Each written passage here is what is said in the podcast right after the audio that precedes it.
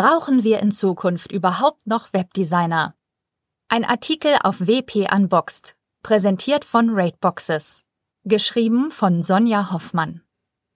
Welcher Webdesigner kennt das flaue, leicht hilflose Gefühl nicht, wenn man über Anzeigen stolpert aller Deine eigene Webseite, kostenlos und schnell selbst machen. Da stellt man sich schnell die Frage, stirbt mein Berufszweig aus? Werde ich in Zukunft überhaupt noch benötigt? Ich habe mich dieser Frage etwas intensiver gewidmet und möchte dir meine Erkenntnisse dazu gerne vorstellen. Ein Blick in die Vergangenheit. Die Entwicklung des Webdesigners. Eine kleine Reise in die Anfänge des Webdesigns sollte uns dabei helfen herauszufinden, wie es zukünftig weitergehen könnte. Schließlich durchlief der Beruf des Webdesigners keineswegs einen linearen Werdegang. Seit der Entstehung des World Wide Web um 1991 haben sich die technologischen, grafischen sowie psychologischen Anforderungen an das Web und dessen Nutzer ständig verändert. Und mit ihm auch die Anforderungen an den Beruf des Webdesigners. Die Beginne von HTML und CSS. Zu Beginn wurden zum Beispiel gar keine grafischen Elemente eingefügt und alle Seiten wurden in HTML programmiert.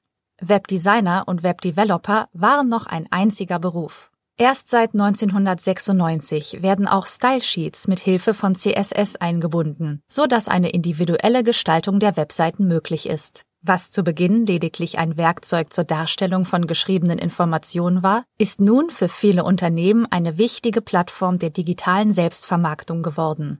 Heute sind Webseiten aus unserem professionellen und privaten Alltag kaum mehr wegzudenken.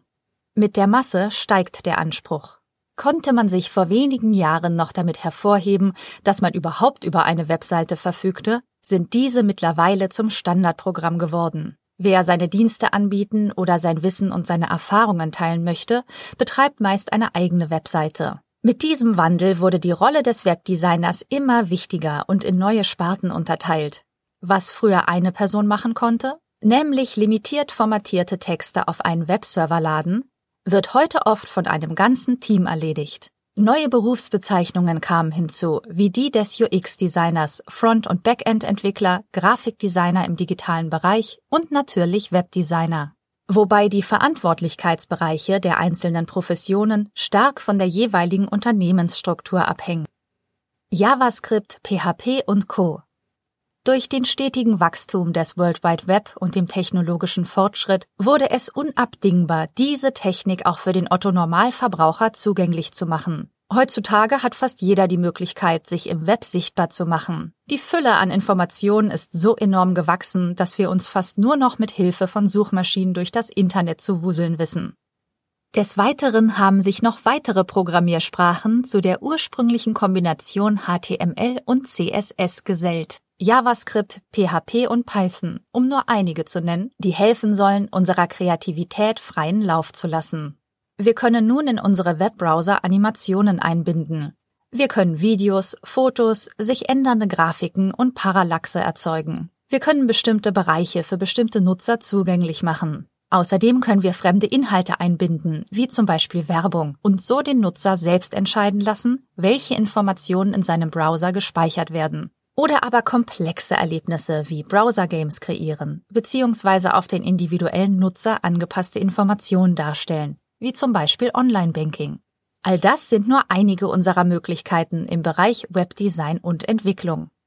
Was machen Templates eigentlich? Mühselig jede Zeile HTML für jede neue Webseite selbst zu schreiben, ist zeitaufwendig. Als Programmierer würde ich mir dafür schon mal geschriebene Code-Snippets so aufbewahren, dass ich sie wiederverwenden kann. Quasi Copy-Paste aus meiner eigens angelegten Bibliothek. Die geschriebene Form des Drag-and-Drop-Tools, mit dessen Hilfe ich auch als unerfahrener Nutzer Webseiten erstellen kann. Mittlerweile unterscheiden wir Drag-and-Drop-Tools und Templates, beziehungsweise Themes, wie die von WordPress. Drag-and-Drop-Tools sind zum Beispiel Wix oder manche WordPress-Plugins wie Page-Builder. Einen weiteren Unterschied macht hier außerdem die Bezeichnung Content Management System, kurz CMS, wobei WordPress mit seinem Marktanteil ganz vorne steht, gefolgt von Joomla, Drupal, Magento, PrestaShop und anderen weniger bekannten CMS. Oftmals benötige ich als Nutzer trotz allem zumindest ein Grundverständnis in Programmierung, wenn ich meine Webseite mit Hilfe eines kostenfreien CMS erstellen möchte. Ohne dieses Wissen stehen mir zwar grundlegende Funktionen zur Verfügung, doch die Freiheit beim Designen erschließt sich mir allerdings nicht ohne weiteres. Nun kann ich mich entweder mit der limitierten Version begnügen, mich eingehend mit der Programmierung auseinandersetzen oder Themes erwerben, die ich nur noch befüllen muss. Drag and Drop. Drag-and-Drop-Tools, wie zum Beispiel Squarespace, Wix und Weebly hingegen, geben mir Designfreiheit bei wenig Fachwissen. Zumindest auf den ersten Blick. Denn will ich sehr spezifische Designs umsetzen oder auch speziellere Funktionen wie ein Online-Shop oder eine User-Area einbinden, dann komme ich hier schnell an meine Grenzen. Zumindest was die kostenfreien Versionen anbelangt.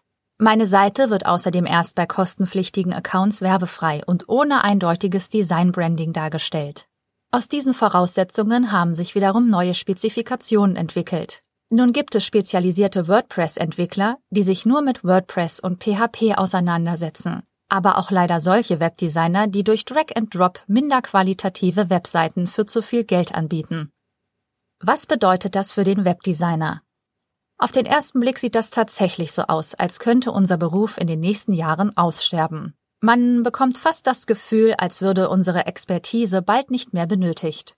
Wenn jetzt jeder seine Webseite selbst zusammenstellen oder mit kleinem Geld Themes erwerben kann, stellt sich folgende Frage. Wie kann ich als Webdesigner rechtfertigen, dass eine Webseite bei mir, je nach Umfang, mehrere tausend Euro kosten kann? Und muss ich meine Preise anpassen, um wettbewerbsfähig zu bleiben? Was machen wir denn als Webdesigner, dass diese Tools eben nicht können? Wir kreieren Webseiten, die hundertprozentig auf die Unternehmensmarke abgestimmt sind. Unsere Webseiten legen einen Fokus auf den Nutzer und seine Experience. Wir versetzen uns in ihn hinein. Wir verfolgen seine möglichen Errors und beugen Frustration vor, bevor sie entsteht. Wir halten die Webseite up-to-date, managen ihre Sicherheit und sind in persönlichen Kontakt mit unseren Kunden. Während ein Template auf eine breitere Masse zugeschnitten ist, setze ich mich mit meinem Kunden auseinander und versuche etwas zu erstellen, das auf ihn zugeschnitten ist. Die Webseiten, die wir für unsere Kunden erstellen, sind einzigartig und frei von Drittbrandings im Footer-Bereich. Bei meinen Webseiten weiß mein Kunde genau, was getrackt und gespeichert wird, sodass er guten Gewissens seine Cookie Notice erstellen kann. Unsere Kunden bekommen das, was sie benötigen. Manchmal inkludiert das die Erstellung einer kompletten Corporate Identity, manchmal nur eine Landingpage und manchmal sogar einfach nur einen Ratschlag. Domains, Backend, Responsive Design.